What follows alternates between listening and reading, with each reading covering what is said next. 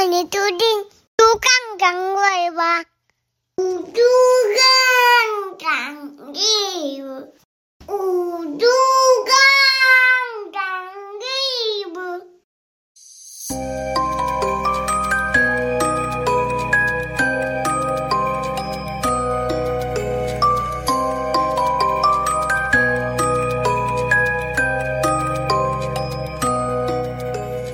欢迎收听《就干糖微博》。Hello，大家好，我是妮妮。大家好，我是嘟嘟。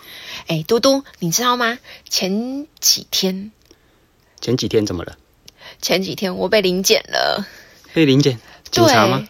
对，被警察临检了。嗯其实是这样子，就我在前几天的时候，骑着嗯，就是骑摩托车出去，回来的时候嘞，经过了一条巷子里面，结果被警察临检。你知道为什么吗？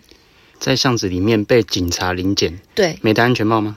当然不是啊，因为我扒狗，按喇叭对着狗扒三声，我好不是扒他的头，扒狗。我我不敢啊。你按喇叭三声，对，然后被警察临检。没错，其实是这样子。当时我骑在巷子里面，然后啊，我就看到，因为旁边都是住家，走在我前面不远处，就是离我蛮近的一位老人家，看上去就是差不多中年近老老年啦。对，然后突然就在旁边冲出一只狗，就是。朝那个老人一直吠，然后做事要扑上去，我赶忙就情急之下，除了按刹车，老人养的狗，不是啦，我就立马扒了三声，结果好死不死，那个巷口那边警察刚好弯进来，警车弯进来就停下来，然后就跟我讲说：“小姐，请出示行照驾照。”我就被临检了。警察因为你扒了狗三声对临检你，对所以不能扒狗吗？对，警，然后我就问警察说：“嗯、请问是怎么了吗？”然后警察都说：“哎，你刚刚按喇叭，我询问我为什么按喇叭。”然后我就说：“哦，我就把事情原因，我说刚刚那个狗冲出来，然后可能就是要扑上那个老人，然后我想说，我情急之下老人就与狗，嗯，就扒了那狗三声，然后警察居然对我讲说不可以扒狗哦，哎，我真是一头雾水，不能扒狗，为什么？好啦，可能他觉得我在住户，就是旁边都是住户住家的那个巷子里面，当时警察看到那个老人家吗？在过马路。不是那个老人家已经走远了。哦，对，其实因为当下那个老人家他有也有被狗吓到了，哦那我赶忙就是刹车，然后也有按喇叭，被狗吓到，还是被你的喇叭声吓到？但是被狗吓到，狗冲出来的时候，我才赶快去扒扒那只狗。然后我就是真的是一头雾水，警察居然对我说，他对他如果说不要按喇叭就算了，他居然对我说不可以扒狗。但是如果你没有扒那只狗的话，那只狗就有可能会对这个老人家造成伤害，有可能嘛？对啊、对对？有可能。而且如果万一是啊，那警察可能他也是觉得说，如果我万一按喇叭，然后吓到那个老人怎么办？可能哦警察是这样想。但你当下有跟警察解释吗？对。然后警察就跟我讲说，不可以扒狗。对，用大人对小孩子说话的语气，小朋友不可以扒狗哦，知道吗？狗狗都是很可爱的，你这样扒狗的话，狗狗等下受到惊吓怎么办？它回去还要收惊呢，它又不会有人带它去找师傅，它就就会每天都睡不好觉，吃不好饭，它隔天变瘦了怎么办？你要负责吗？狗狗也是很可爱，好听好不好？这这个应该是动保协会会讲出来的话，不应该是警察会讲出来的话吧？哦哦，是是是，你不觉得很莫名其妙吗？而且我还有一次也是被狗追，你知道吗？我就是啊，你有给他 IG 吗？其实我也想，难道我要对狗讲说，请追踪我的 IG 尼尼尔吗？不是，好不好？就是我当下就是在嗯骑车的时候下一条嗯下坡路，其实我时速算是蛮快的，然后刚好一只算是野狗吧，然后他们就冲出来在站马路旁边，然后他带着两位狗小弟狂追我，诶，是啊，对我当下已经就是吹到六十，旁边那只有拿什么关刀之类吗？没有，大哥不要跑太快啊！三弟跟上。对，刚好就是三只。你是要讲桃园三结义对吗？，我们就住桃园啦，我相信应该是啦。而且我当下真的超超担心他们会咬到我的我的小腿，我就是真的用毕生就是吃奶的力气，我已经把小腿举得跟我的那个就是吹油门的手一样高了。举这么高，举我很怕它咬我，然后我真的是冲到七十多的时速的时候，他们才终于停下来，没有没有再追我。我从后视镜照就是后照镜看的时候，他们有停下来。可是你知道吗？重点是我后面骑那个骑车那些人都没有扒他们，他们就看着我，就是看着我被狗追。桃园某位女性 骑摩托车展现特技，这样疑似脚抬过高放了个屁，后面有一只狗还狗肚排沫，后来就放弃追逐了。所以，那你有什么？我已经讲不下去了。好啦，说到这边，其实就我个人的观点而言，我真的认为说，其实台湾有很多饲养狗的饲主们，也很多爱狗人士。那我们呢，本身也是很喜欢毛小孩的的人呐、嗯就我们也喜欢小狗狗、小猫猫啊，都是因为很可爱嘛。但是在很多的饲主方面呢、就是他们可能不是那么重视安全性。不对不仅是自己养的宠物的安全，也有可能是不重视他的狗狗可能会对他人造成危险。没错，嗯，而且就啊是都没有，就是类似我们出去去公园，就很常发现说，四足都不会系那个狗绳，就狗链，就直接把它放飞在草地上翻滚打 玩耍。而且你没有发现吗？我们每次去公园的时候，就会看到很多，就是很多人带着狗去公园去遛狗，很常就容易把狗链就是直接就是嗯、呃解开，让狗狗直接就是自由奔放对，去放飞自我。对，可是像我们本身就是有就是有带小孩的人，然后去的时候就其实很担心说，嗯，那狗只狗会不会冲上来？对突然冲上来，对，是会有这样的一个疑虑啦疑虑啦。对对对，因为小朋友也很小嘛，那狗狗嗯虽然也不大只，可是对于小朋友来讲是也是巨大的，没错，而且它可能速度狗狗速度很快嘛，嗯诶，时速七十，开玩笑。哦，那个快到它的主人应该也追不上，我们也追不上。那一旦冲上来的话，哇，后果不堪设想。如果造成伤害的话，我相信也是事主不愿意看到的。嗯那对于我们来讲，可能会造成小孩子一辈子的阴影，甚至如果是在脸上留下伤口的话，那可是永远解决不了的一个伤疤。没错，对，所以说，呃，在这边有在听我们节目的听友们，如果你有养毛小孩的话，或者是你周围有亲友也在饲养很可爱的小狗狗的话，一定要跟他们说，不管你今天人在哪边，你只要带你的狗狗出去，就是尽量把绳子给牵好，不要轻易的让它去跑。这样，像我们有时候骑车嗯，或者走在路上，会看到有些工厂啊，它也会在门口养一些狗狗，没错而，且它有些狗的脖子上面还挂几根棍子，你知道吗？你知道它代表什么意思吗？嗯，不知道，代表这些狗狗的战绩辉煌。对它，它绑越多跟，在狗的地位中是越高，因为它追过越多的车子。哦，对，就是它会追。那绑那个棍子就是以防它去追逐。那为什么不把它直接用那个狗绳那个拴起来就好？对我们也是这么想的。嗯可是我相信，可能事主是以他的角度，可能想说，狗狗都绑这样子，它它也很可怜，没有自由。嗯，但我觉得相对应的来说，你那你对于被追的人来讲，也是一种危险嘛。对对对，所以这种呃两方的思考啦，就是你要去取其一嘛，就是嗯至少不要造成伤害。那你可能要找到一个更好的一个环境，去让狗狗去跑，那就没什么问题。嗯对，如果你家后院有两三公顷，你就让它去跑 去飞，对，跑到飞起来，那我觉得就没什么问题。那狗狗也开心，而且你知道吗？对于狗狗，我在小的时候其实是有阴影的，因为我被狗咬过，就是小时候被狗咬过，所以我就是长大，就是从小到大看到狗，虽然狗真的很可爱，但是还是会敬畏它三分。你是从狗口中的那块肉，你把它抢过来，还是怎样？为什么狗会咬你？不是，就是小时候小朋友啊，然后就是在那个人家门口，只是门口冲过去，我就是跑过去的时候，哦就直接被狗咬，就是抓到，然后当时主人家还带我去那个有去有去打打针呐、所以我是对狗就是一直有莫名其妙的，也不是莫名其妙，就是一直有那个阴影在。会会会，就你小时候有有对狗那个吗？有被狗？哦，这个故事嗯有，我本身小时候发生一件非常离奇的事情，现在想起来是蛮可怕的。我记得小时候嗯国小应该是国小二三年级的时候，嗯就是我当时个子很小，嗯。那当时呢是在过年的时候，嗯嗯嗯。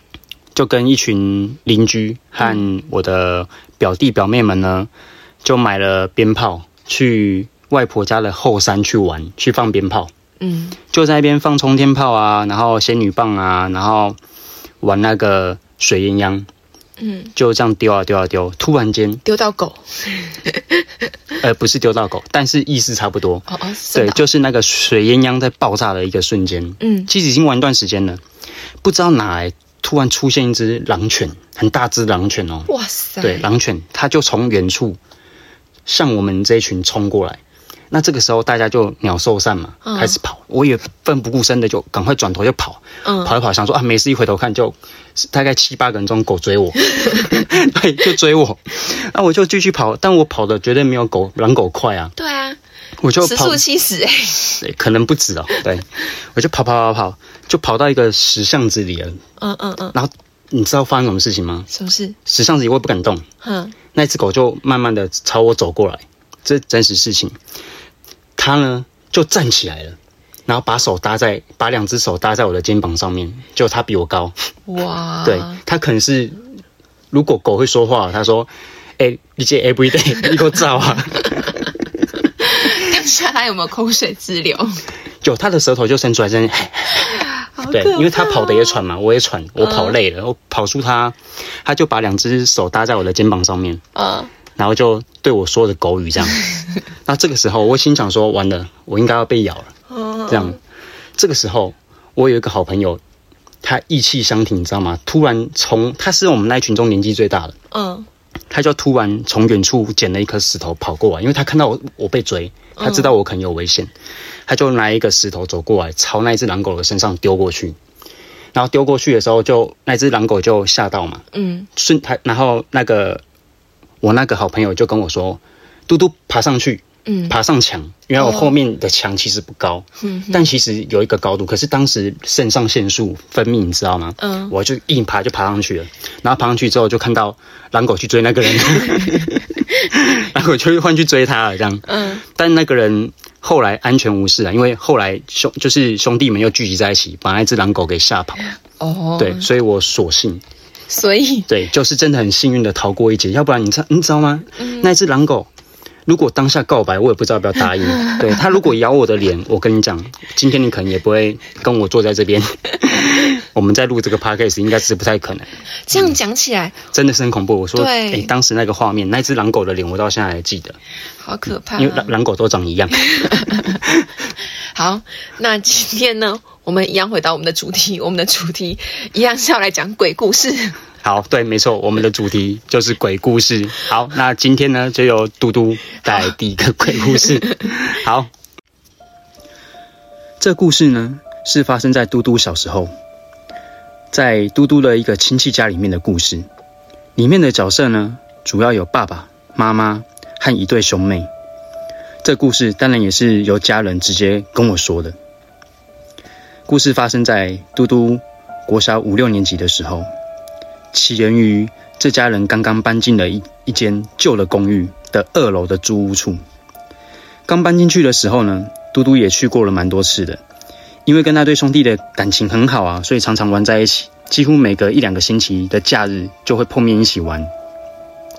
那我对于那个房子的格局呢，印象很深刻哦。房子的格局呢，主要就是一开门的时候就面对了厕所。那知道有懂风水的听友们应该知道了。就是其实这样子是不好的，就是你一开门就冲厕所的话，那是在风水上来讲是一个煞，是不好的。所以后来那个请了风水师傅看了，就决定额外在厕所跟门的中间呢装了一个一个木板一个隔板，但是中间是有空隙可以看到的一个隔板这样。那就一进门的左边呢是哥哥的房间，厕所的左边呢是妹妹的房间，那进房门的右边呢是客厅，客厅的到底呢是主卧，就是爸爸妈妈睡的房间。那客厅的后方呢就是餐厅，那过去就是厨房，是一个不不太大的格局，也是一眼能够看清的一个格局啦。这样，好，以为一家四口呢到了一个新家就可以开始每天开开心心的过生活啦。然而，就在某天的夜里。发生在妹妹的身上哦。妹妹睡觉睡到一半的时候，突然醒来，她听到了很像有类似有人在哭的声音，然后她就起床嘛，去找那个声音从哪边来，就发现是从门外传来的。她就走进去要开门，但她发现这个声音是一个女生的声音，而且不像妈妈的声音。这个时候他就紧张了，所以他不敢去开门。他就把耳朵贴在门上去听，就真的是有人在哭，而且他听了一段时间，而且越听越紧张。那当时妹妹年纪还小嘛，可能才国小一二年级，所以她也害怕，不敢开门去确认，所以就赶快躲回床上被窝去睡觉。到了隔天的早上呢，就立刻跟爸爸妈妈讲述这件事情。那这个时候，他就先问说：“妈妈，是你昨天在哭吗？我昨天有听到有一个女生在门外哭，诶。这个声音非常的清楚。那你知道，大人常常都说，小朋友不要乱说话，一定是你乱听到什么声音，可能是机器的声音啊，什么之类的，还是隔壁邻居在哭，就事情就不了了之了。又过了几天之后，这次换到哥哥身上。哥哥呢，在某天夜里晚上睡觉睡到一半的时候，突然醒来。他突然醒来的时候，想说：“哎，我怎么醒来了？”结果他发现身体没办法动。就有点类似鬼压床的那种概念，他说身体没办法动，但他根本不知道这个是什么情况，他也没遇过鬼压床，他就很惊恐啊。然后就在这个时候，他的眼睛的余光啊，就看到了有一个女生，一个应该是类似一个女生啊，成年人站在他的房门口的位置，对，就站在那个位置。他只能用余光去瞄，就是有一个人影在那边。那他感他的直觉感受到应该是一个女生，那他就很紧张啊，然后想要大力的挣扎跟呼叫，说叫爸爸妈妈这样子。嗯。可是想当然声音是没有发出来的。那经过了一段时间挣扎之后，终于可以动了，就赶快爬起来，就发现门口根本没有人站在那边。隔天早上起床，也是赶快跟爸妈说了这件事情，但爸妈的态度一样。但可能是担心小孩子害怕了，或者是多想，嗯，然后就跟哥哥说，一定是你白天玩太累了，晚上才搞迷茫啊，你就做梦了，嗯，就也不管这件事情了。你知道，大人们常常都是觉得小孩子都在乱说，然后日子又过了几天之后，就当全家人都忘记了这些怪事的时候，那天晚上，家人们就像平常一样，一起在客在客厅吃饭啊，看电视啊，突然间。电视上方的层架上面有放了一个玻璃的佛像，它就在大家的眼皮底下无预警的就掉下来，然后摔破，砰！佛像直接摔破。嗯，这个时候小孩子当然没什么想法，那爸妈也不以为意，认为说可能是放的太太靠边边了，那可能刚好邻居可能震动墙壁啊什么之类的掉下来，是合理化。对，总是合理化嘛，因为。他就跳下来嘛，难不成是你去推了吗？对，也没有人经过，就跳下来，就不加多想。而就在当天，恐怖的事情发生了。哦，就当家人们都熟睡的时候，妈妈睡到一半，听到有人在耳边呼叫着自己的名字。然后妈妈就醒来了嘛，她以为是睡在隔壁的爸爸在叫着自己。嗯，结果发现爸爸根本睡得很熟啊，根本没有醒，所以不是他。嗯，那想说，那我应该是听错了吧？那索性就起来上个厕所好了。那就下了床，要走到门口，就当要开门的时候，突然听到门外有人在哭的声音。哇！那起初也以为是幻听，你知道吗？然后妈妈还把耳朵也是一样贴在门上仔细听，结果真的有人在哭，而且是女生的声音。他就想到说，妹妹在前段时间也听到了一样有人在哭的声音。对，然后妈妈整个人就毛了起来。想着说，叫爸爸起来听看看好了，来确认一下是不是真的有人在门外哭。嗯，证实一下。对，就过去把在睡梦中的爸爸叫醒，然后就想说，呃，外面有人在哭啊，爸，你去听看看。那爸爸就半睡半醒之间呢，就也没什么情绪，下意识的就直接下床就去把门打开。他走出去了，走了两步之后，发现不对劲，然后回头一下之后，就赶快再回房间，然后把门关上，嗯然后就跟妈妈说：“啊，没事啊，赶快回床上睡觉。”而两个爸爸妈妈都回床上睡觉的时候，那个哭声还是持续着。妈妈也知道不对劲，但也不敢多问。两个人撑到了早上才起来，才知道彼此都没什么睡觉。那把小孩子送出去上学之后呢，送出门上学之后呢，嗯爸爸呢就把妈妈拉到公寓楼下的门外，跟妈妈说：“昨天半梦半醒醒来，嗯他也没有多想，就开门了，想说一定是你听错，哦所以他走出去了。走出房门两步之后，他的眼角余光往厨房的方向啊，哦感觉到有一个人影。那因为房子很暗，然后就只有厨房的墙上有一个窗户，然后那个窗户是会透光进来的。那爸爸就把头转过去看，不转还好，一转就看到一个身穿全红的女生站在餐厅跟厨房中间的位置，头低低的在那边发出啜泣的声音。这个时候，爸爸装镇定，立马回头 进房间把门关上，然后就跟妈妈说：“赶快回床上睡觉。”啊，妈妈听到这边吓死，你知道吗？哇，原来家里真的怪怪的。对，那当天呢，当然立刻跟公司请假了，也赶快找了来，就是来当初来看那个房子的风水的老师，嗯其实也就是上一集嘟嘟故事里的那个提到的那位金母娘娘的机身哈、嗯他过来看。师傅从电话那头呢，就似乎知道有什么事情发生了。那赶过来之后呢，就在门口打了招呼，就上了二楼。那还没进房子的时候，那个师傅啊，就指着房门的门上的位置，就说：“我当时跟你说，挂在这里的八卦镜跟符不要撕掉，它怎么不见了？”对，当初在这个门的上面有一个八卦镜跟符，它不见了。哦那这个时候爸爸就回说：“你当时不是说这个只是用在风水上是用来保平安的吗？嗯对，那你不是说呃可拿可不拿？那我看它很旧了，就有点难看，所以我就把它拿下来了。”师傅就叹了气，摇了摇头，就进屋去看。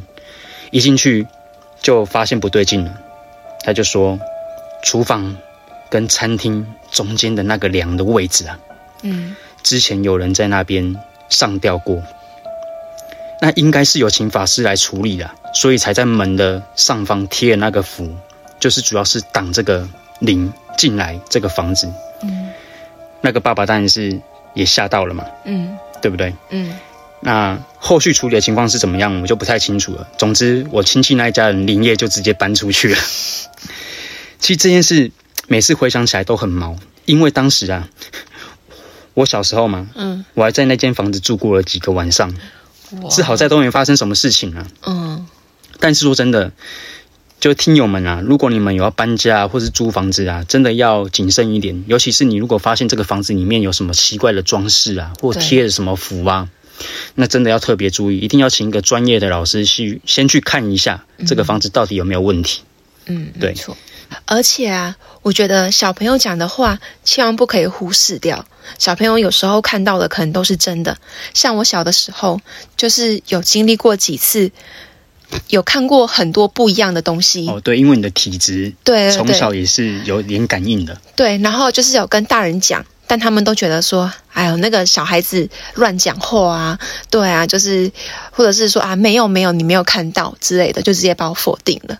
对，因为小朋友其实，在很多很多的说法，对，三就是说岁以前，对，因为他的呃所谓的松果体嗯，还没有完完全全的关闭，对，所以，他可能会看到一些大人看不到的东西，没错。但是，大人们就不想要造成一些混乱或恐慌，就会想要带过，就是不想其实就要去加是不想以理会。其实就是不想要，就是造成一些不必要的麻烦，因为大人看不见，也不想要跟小朋友解释。对对对，所以常常就会这样子的，就跟小孩子说：“哎呀，你都乱讲啦，没有什么啦。”这样，那小孩子其实有时候会很 confused，就说：“可是我明明就有看到啊。对对对，就是这样。”那就蛮奇怪的，对不对？而且就是故事当中讲的那个红衣女，其实红色就是代表是是有怨念、有执念的。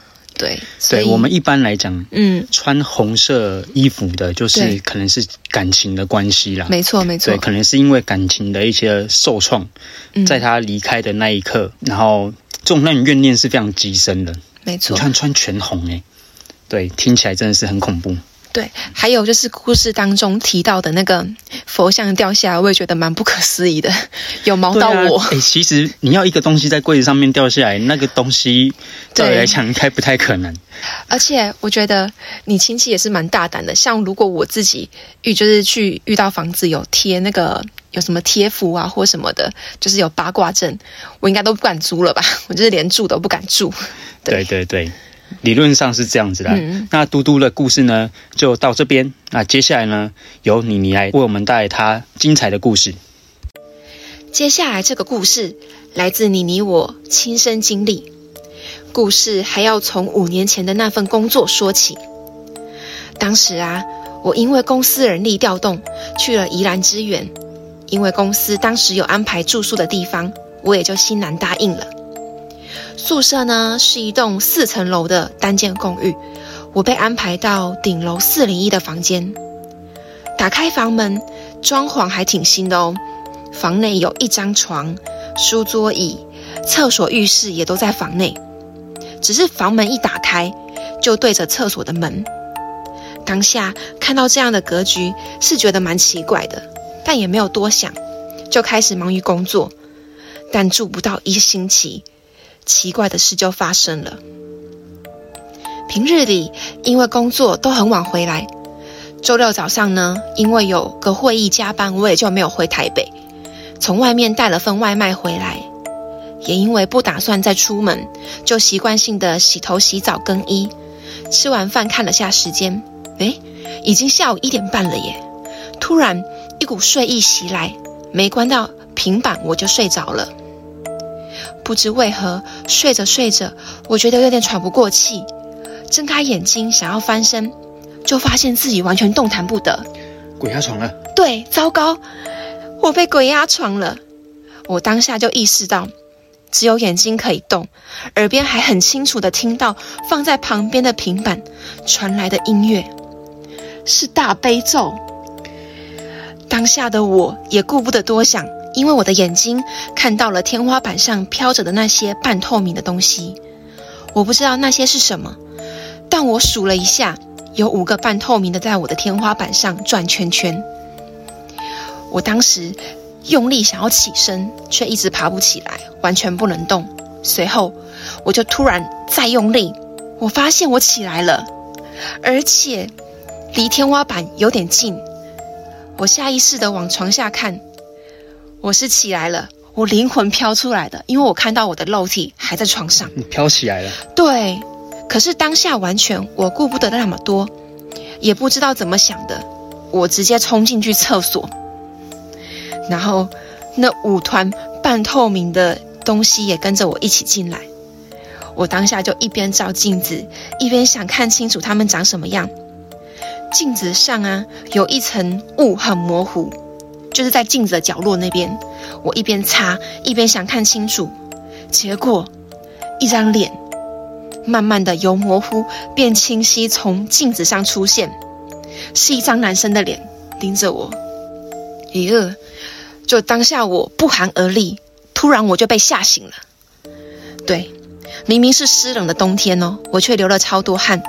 还在确认我是不是真的醒过来的时候，我就听到大悲咒的音乐，真的是从平板那边传出来的。我立马关掉，诶，看了下时间，当下一点五十分，所以不到二十分钟的时间，我却觉得整个过程好漫长。而且你知道吗？更让我诡异的是，被压实的音乐和平板放的不谋而合。为什么你的平板会播大悲咒？我我也不知道，因为你平常有在听吗？当时没有。我正要说，就是我午睡前，我还在放着美食的节目，因为配剧嘛，就是看一些美食旅游的节目。不知道为何，就在我睡着的时候，它就自动跳到可以播一个小时的那个大悲咒。对，直接就是播一个小时的大悲咒。嗯，想半天呢，也没有想出结果，就又进去浴室淋浴了一番，因为我流了满身汗嘛。因为因为大悲咒它会招来一些，对，会招来一些可能是好兄弟来一起听呢。没错，这也是我后来才知道的。那我一边洗澡一边觉得背后好像有一双眼睛盯着我。哦，我现在讲到这里都毛骨悚然，而且厕所的那面镜子，其他地方哦都没有雾气，唯独我梦境里面那个角落看到那张脸，就一直雾雾的。那当下我虽然觉得很奇怪，但也一直告诉自己说：“哎呀，不要多想啦，就只是一个梦而已。”隔天起床，我再也按耐不住内心的恐惧，匆忙收拾行李，并打电话给当时还是男友的嘟嘟，让他来接我。我之所以如此惊恐，观众朋友们应该也猜到几分了吧？一向睡觉都很少翻来覆去的我，你猜猜看怎么了？我居然把衣服脱得一干二净，哎，被子也全部掀开，哎，拜托，一二月的天气，把自己扒光还能睡出一身汗。回程的路上，我整个头昏脑胀，还以为是自己没盖被子着凉了感冒了，就先跟主管请了假，想说休息两天，却不曾想，代机撸来撸大条啊。那我开始昏睡，从晚上九点多上床睡到隔天的中午，却还是很累，很没精神。明明都穿着衣服睡觉哦，醒来却都脱光光，超奇怪。而且当时我还拍到了灵异照片。嗯，我觉得你应该也是真的是可能被跟了，被跟到了。那我当时是被邀请上一档节目，那这部分之后再另外做一集跟大家分享。因为当时这档节目也有请一位通灵老师，他听完我描述，就对我说：“妮妮，你身边跟的这位男生啊，就是你被鬼压床时的时候看到的，是五个半透明的其中一个，而且他还直接显现在镜子里面给你看。他很喜欢你啦，但没有恶意。”我听到这个话，当下真的是脑袋嗡嗡嗡直接作响哎，然后就直接耳鸣。而且老师在讲这句话的时候，他还在旁边吧？对，老师又继续说，他就站在你旁边，低着头，但手举起来，示意我不要说出来。当下现场一片哗然，但讲真的啦，我当下真的以为是老师为了做节目效果而这样讲的，但是。代志不是我所想的遐尼简单啦。当晚啊，我就住在嘟嘟家，一觉醒来就已经中午了，家里只剩我一个人。嘟嘟和嘟嘟爸妈都去上班了。那我洗漱完下楼到客厅，正准备开灯坐在沙发，耳边突然传来一声 “baby”，不紧不慢的气音。他不是说 “baby”，他是用气音讲 “baby”。模仿嘟嘟叫我的语气，我当下甚至可以感觉到那位近在咫尺。而我听到了当下，立马回头，瞬间就感觉有无形从我身体穿过，我一阵头皮发麻，背脊从脚底凉了上来。我顾不得是要大哭还是要大叫，跌跌撞撞冲出门口，哆哆嗦嗦的打电话给正在上班的嘟嘟，告诉他我刚刚所发生的事情。嘟嘟呢，二话不说请假回家，当天就直接带着一被吓得跟丢了魂似的我去找师傅收金。那一到公庙，我就先去借了厕所。说也奇怪，我当下没有看到狗狗，却一直听到门外有狗一直对我吠，一直汪汪汪。上完厕所出来之后，也没有看到狗。而我刚烧香拜拜完，坐下来还没有开口。师傅就直接对我说：“嗯，你这个要处理哦，他跟上你了，但他一直缠着你，只会让你事事不顺，身体变差，还会破坏你和男友的感情。我现在就请示神明，看他要不要帮忙啦。”这位师傅就跟神明沟通一番，我也在神明面前卜卜。咦，三个行卜，神明要帮我。师傅帮我处理好后，不可思议的来了。刚刚我不是在厕所门口一直听到狗吠声吗？我和师傅还在聊天的时候，一只狗跑跑上正殿，吠了两声。只见师傅对他说了一句：“都处理好了。”然后这只狗就走下台阶，后面还跟着好几只狗，浩浩荡荡的离开了。哎，这一幕把我跟嘟嘟都直接看傻了眼。对，因为当时我也在现场。对。然后那只狗就是突然间从很远很远的地方就特地跑到门口，然后就叫了几声。然后那个师傅呢，就用台语跟他说：“你们还了，龙处理后啦。”就这样子，然后点了一下头，那只狗就带着他的。狗兄弟们就走掉了，就走掉了，就没有再叫了。然后师傅才跟我们说，这只狗是哮天犬降价来的。那其实说到哮天犬，我跟他是有故事的，之后会再跟听众朋友们分享。以上呢，就是妮妮我被鬼看上的故事。妮妮在故事中提到的那个上那个节目的那个部分啊，其实那个。影片的片段应该是网络上还找得到，对，还找得到。对，那之后如果听友们有兴趣的话，我们再把资讯提供出来，让大家去看那一集。因为那个节目其实当时来讲是蛮有名的一个节目。之后呢，再跟大家分享。对，之后我们也会特别做一集，然后拿出来跟大家来聊一聊。妮妮在故事中，她提到当时鬼压床，对，然后灵魂飞出来，没错。哎，这个部分你当下你还敢？透过用灵魂的一个状态，然后跑到厕所，你不是看到你躺在床上吗？对，然后我也不知道怎么想的，我就想说，赶快就是跑去厕所照照镜子，就是看我是长长什么样子。我当下真的完全不知道自己在想什么。那你有看到你长什么样子吗？哦，我看不见我自己，但是我就是因为镜子那个雾雾的那一团，然后我就看到那个男生的脸。我在那个就是鬼压床的状态，我朝厕所就是飞过去，但是我完全没有看到我自己。因为那种状态有有可能类似像一般人说的是灵魂出体的一个状态，嗯，但我们不知道啦，就是因为你你在阐述说你感到整个人飘起来，而且你还看得到你躺在床上。对我当下一回头，我吓傻了，我想说啊，我怎么还在床上？但是我也完全顾不了那么多，我就直接冲去厕所。我这边要说的是，我这个故事里面那个格局，房门一打开，正对就是厕所，也是冲到厕所，跟我刚刚讲那个故事一样。就是一打开从看到厕所，就是就真觉得很毛。对，在风水上来讲，真的是不好。没错。所以看房子、住房子，风水还是很重要的。对啊，其实后面我有回去，就是问主管他们说住这间房子的事情，然后主管他们说，当时听完我讲这件事情，然后他们也就把那个房子给退租了。哦，也退掉了。对，也退掉了，就是因为其他同事也没有人敢住啦。对。对，所以在这边出门在外啊，也是要自己多留意，而且你要注意一下你的平板到底为什么会 直接跳到播那个大悲咒，真的超悬嘞！这也是百思不得其解。你要从一个美食节目，嗯，要你可以应该是有太多的种类随便你播，而且大悲咒应该不是你平常会听的那个类型，对，完全不是。所以我真的觉得那个房子本身就有古怪，对，对，它可能是诡异的，对，可能也是需要请师傅去看一眼。没错，真的是这样。好。最后呢，还是一样，关于以上的两则故事呢，不知道听友们听完了有什么感想？如果有什么心得呢，想交流的，欢迎留言给我们哦。也记得去订阅你的 IG 哦，详情请见资讯栏。拜拜，拜拜。